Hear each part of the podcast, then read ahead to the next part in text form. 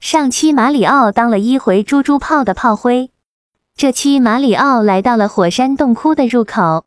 叉子厨师给我指点迷津了，小乌龟跟我来，我们一起到山的后面看看是啥情况。这场景似曾相识啊！山的这边厢到处都是堆积如山的石材，我敢肯定之前我来过这里。石材广场。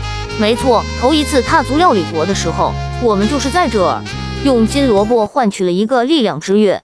你马里奥还在广场的商店里购买了心仪已久的厨师服。是啊，一切都仿如隔世了。